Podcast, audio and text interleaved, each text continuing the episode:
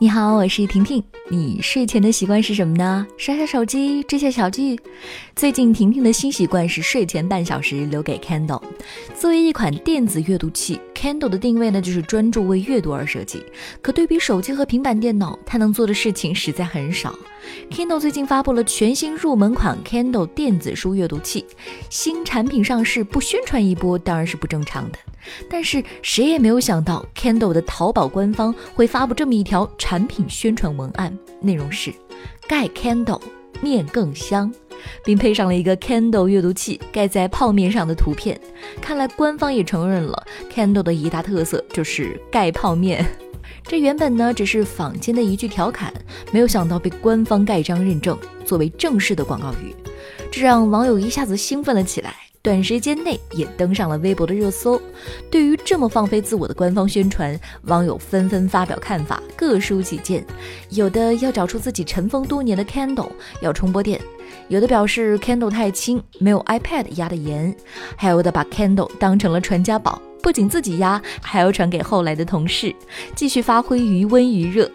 文艺界的老司机 Candle 也走上了自黑的道路，看起来 Candle 官方。终于给自己的产品找准了定位，不禁让网友们一笑。其实，在 Kindle 之前，已经有很多品牌也玩过这种营销路数。汉堡王从来都是自黑界的高手，餐厅好几次发生了着火事故，连消费者都忍不住问：汉堡王怎么又着火了？引起了大众对于汉堡王在厨房管理、设备维护、人员培训、消防措施上的疑惑。原本呢是一场品牌危机公关，可是汉堡王硬生生的通过自黑扭转了局势。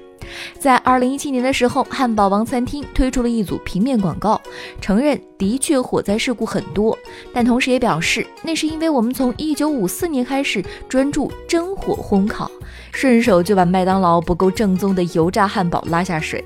推出了一组平面，都是基于汉堡王真实的火灾现场素材，生怕别人不信他们家发生过很多火灾事故。通过这种自黑，汉堡王可以说是赚足了眼球效应。在自黑道路上，还有被称为登场的奥迪。有网友说，别人都是在车上安装照明灯，奥迪呢擅长在灯上面装个车。面对奥迪在坐车这事上走偏了的质疑，奥迪却从来不吝啬宣传自己在造灯技术上突破。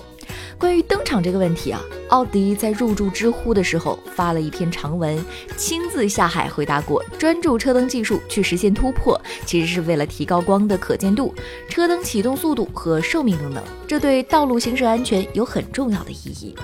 婷婷还是忍不住想跟你分享一下部分原文啊，内容是这样的。有人说，世界上有两种车灯，一种是奥迪车灯，一种是其他车灯。有人说，奥迪造车的主旨就是跑不死你也要晃死你。更有人说，奥迪的车系不管哪期改款，什么都不改也必定改大灯。最后还傲娇地表示，奥迪以这种吐槽为荣。一个汽车品牌却宣传自己是做灯的，这真的不是在自黑吗？